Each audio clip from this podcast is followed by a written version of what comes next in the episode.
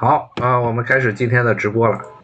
最近这个国际形势扑朔迷离，咱们再等一等，因为在过去一周多呀，美国这边又中期选举了啊。这次中期选举，上回也跟大家讲过一些，确实是一次非常重要的啊选举，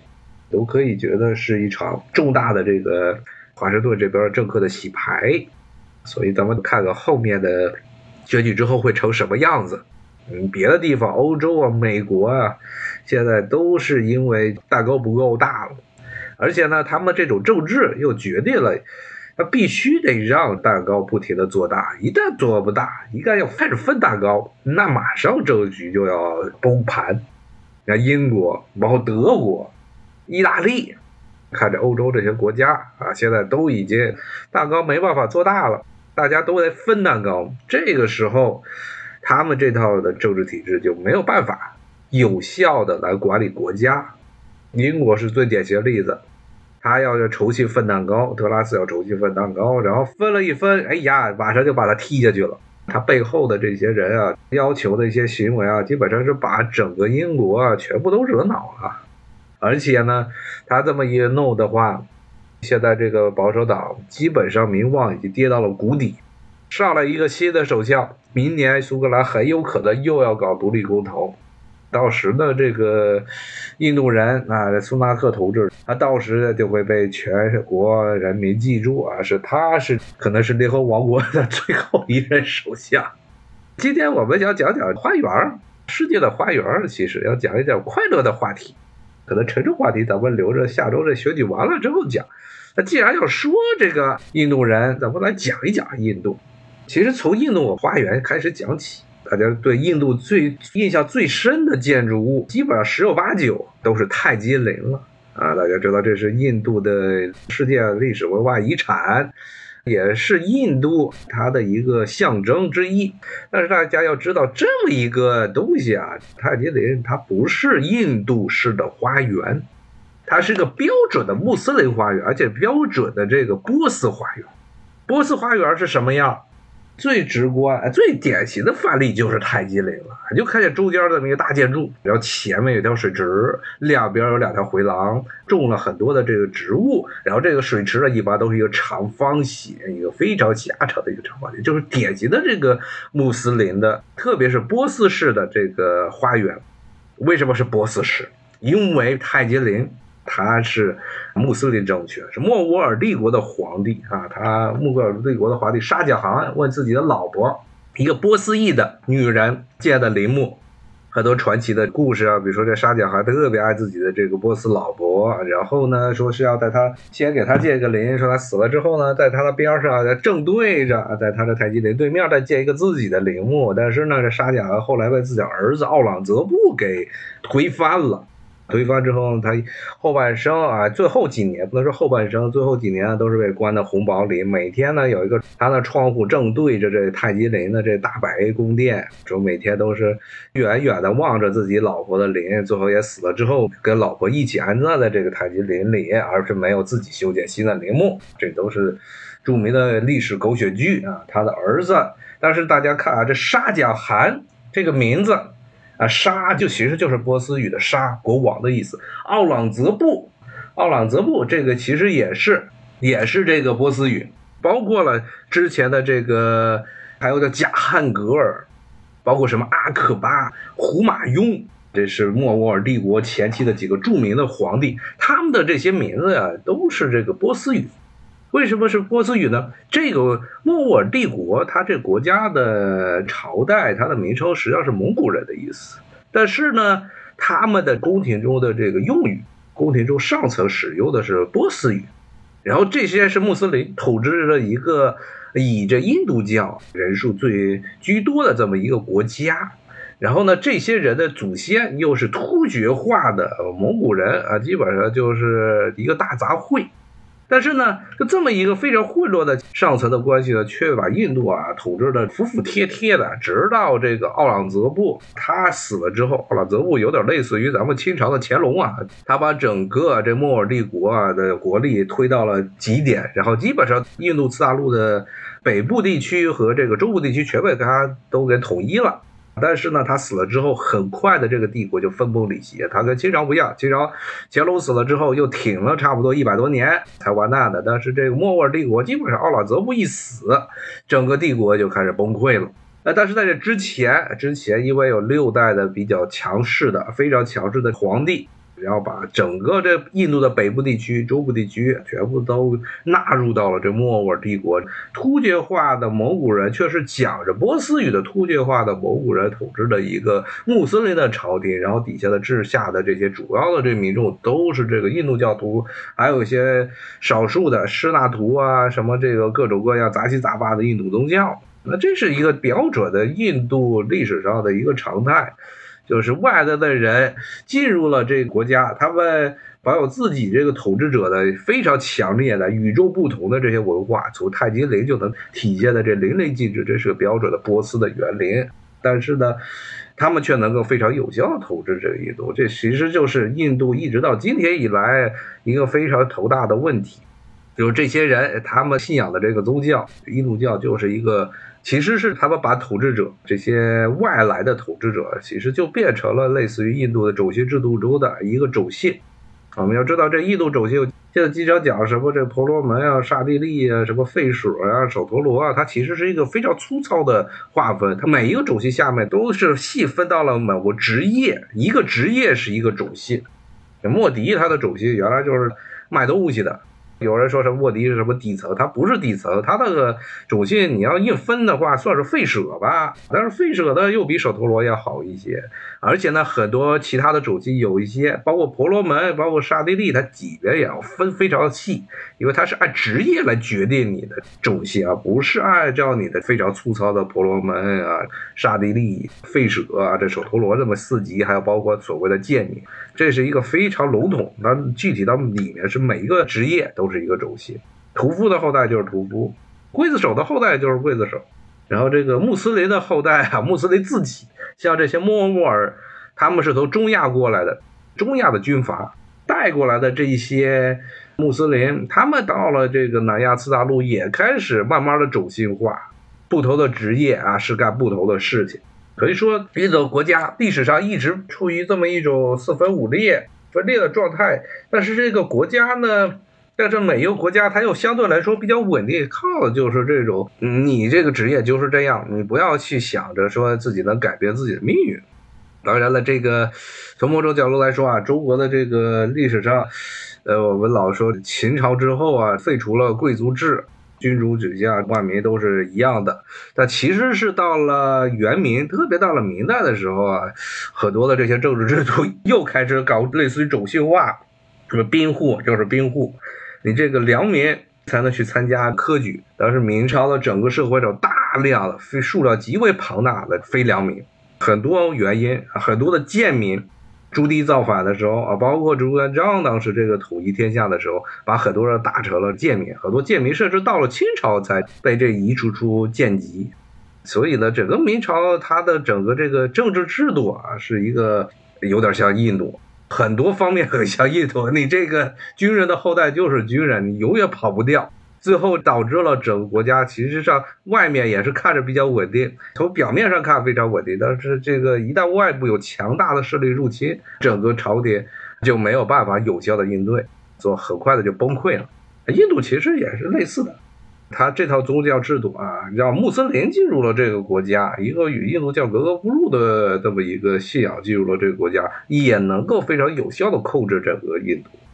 虽然莫卧儿帝国崩了，那莫卧儿帝国崩了之后，出来了很多的穆斯林的军阀，也是一样的统治这片地区。像最著名的就是当时的提布苏丹啊，提布苏丹是当时南印度麦苏尔，印度南亚次大陆最南端的啊那么一个国家之一。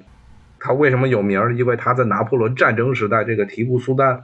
提布苏丹和这个英国人杠上了。提布苏丹最出名的就是他的军队中发明了一种这个用竹子做的这种火箭啊，喷射式火箭。说当时打英国，英国人一开始没见过这东西，被打得很惨。后来英国人也是模仿学习了提布苏丹这火箭，然后把它进行改良，用在了拿破仑战争之中，还被装备在了英国的这些。海军的战舰上，之前讲过，像美国国歌里，它那个歌词的内容是讲的是英国英军的海军轰炸这个当时这个美国的重要的港口巴尔的摩啊，其中他那个歌词中就有提到过，说英军的这些火箭在往这个巴尔的摩的要塞上领海要塞上轰炸。它这个火箭是从哪儿来的啊？最早就是来自于这印度的这边提布苏丹的一些火箭。而这个提布苏丹一听名字，他就是一个穆斯林。这也是挺有趣的啊！其实呢，这个麦苏尔这南印度的这个国家，长期以来都是一个印度教的政权。是什么时候变成了一个穆斯林政权？还只是提布苏丹他爸那个时代。提布苏丹他爸是当时整个这个麦苏尔的摄政摄政王。然后呢，把自己的本来应该服务的对象，这个印度新印度教这王爷给撵走了啊，自己取而代之建立了这么一个苏丹国。然后他儿子这提布苏丹也是一个战将，和英国人打了三次的麦苏尔战争，最后是身败被杀，被英国人杀了。英国人将他的这个王宫财富全部劫掠一空，这个麦苏尔又变成了英国东印度公司底下的这么一个傀儡国，又变成了，又回到了，又恢复成了一个印度教国家。呃，你看啊，这其实从这个例子就可以看出来啊，在这个印度教的大环境下，它这个上下层之间其实是非常的。分离的，在古传统的这个印度教的统治结构之中，上层是上层，下层是下层。上层你哪怕你把这个统治者都换了，换了一个不同教的不同教的人，那照样他这个政权还能继续往前走。他上下层之间完全是没有流动性，呃，下层他也不管上层的事情。提布苏丹当时这个。还有传言啊，说这个提布苏丹呢一直在跟这个拿破仑写信，说这个希望这个拿破仑和拿破仑呢建立起正式的盟友关系。哎，因为这个拿破仑一直也想打到这个印度去，说打到印度去之后，拿破仑当时想的挺好啊，说我们当时这个派支军队先把。埃及占下来，从埃及呢出发，然后呢经过这个波斯，然后打到这南亚，然后呢，当时拿破仑想了一个非常非常离谱的这么一个战略，北方说要跟当时沙皇俄国，沙皇俄国的沙皇是保罗，是这个叶卡捷琳娜二世叶二大帝他的儿子，也经常被传言不是这个罗曼诺夫家族的这后代，这个保罗是一个非常有点精神病的这么一家伙，但是呢他。做事非常的乖张，但是却又是拿破仑的忠实的粉丝。他当时是拿破仑想着说：“这个我这边从这南边打，你们这个保罗呢，你派一支军队啊，从这个哈萨克草原出发去打这个印度。然后呢，我们在这个印度还有盟友，就是提布苏丹。结果呢，这个非常不靠谱的联盟很快的就完蛋了，因为拿破仑在埃及的这个冒险失败了。”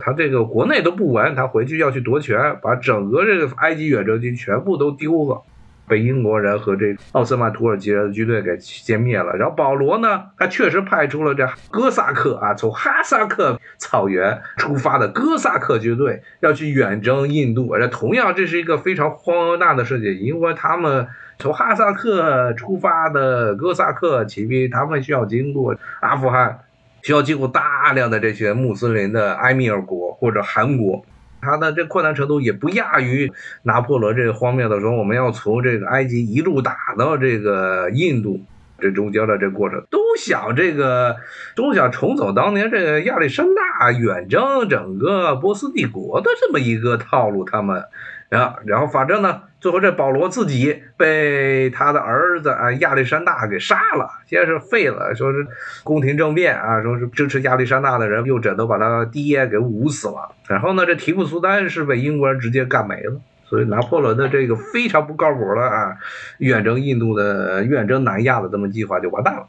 咱们回到刚才啊，其实这所以呢，这个印度啊，印度的它的。很明显的一个特征就是上层和下层的分离，但是现在出现了很多的不同。也跟大家讲过，这个莫迪现在搞的这一套是要把以前的这种种姓制度，特别是外人又来统治，包括穆斯林，包括英国人又来统治这个印度啊，整个南亚次大陆的这种种姓制度啊，转化成这么一个全民宗教，要把整个印度教有一种。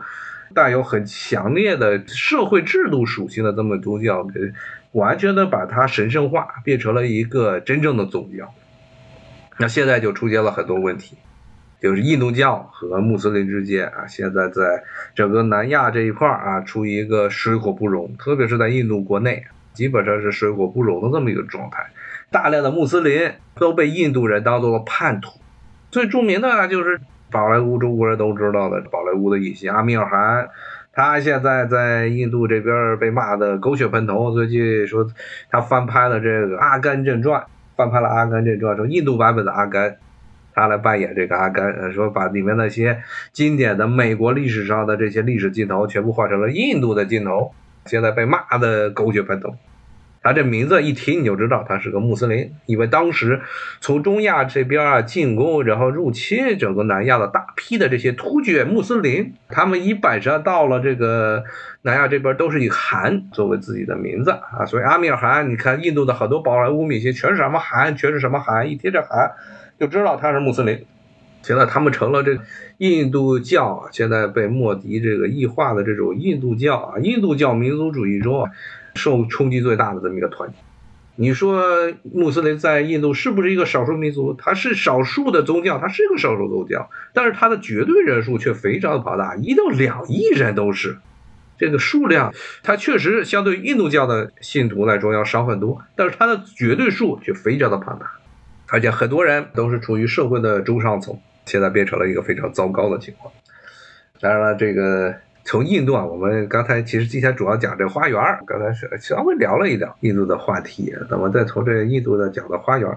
印度本身，印度传统的印度公园花花园，还真没什么了解。我对这个南亚的这些花园的主要了解是来自于穆斯林，因为波斯它整个波斯的这种花园结构可以说是波斯以前节目也给大家讲，波斯的这种花园结构啊，是整个东穆斯林世界、穆斯林东部穆斯林世界的基本上是个范本。波斯文化是整个东部穆斯林世界的一个主要的这么一个模仿的、受影响的这么一个团体。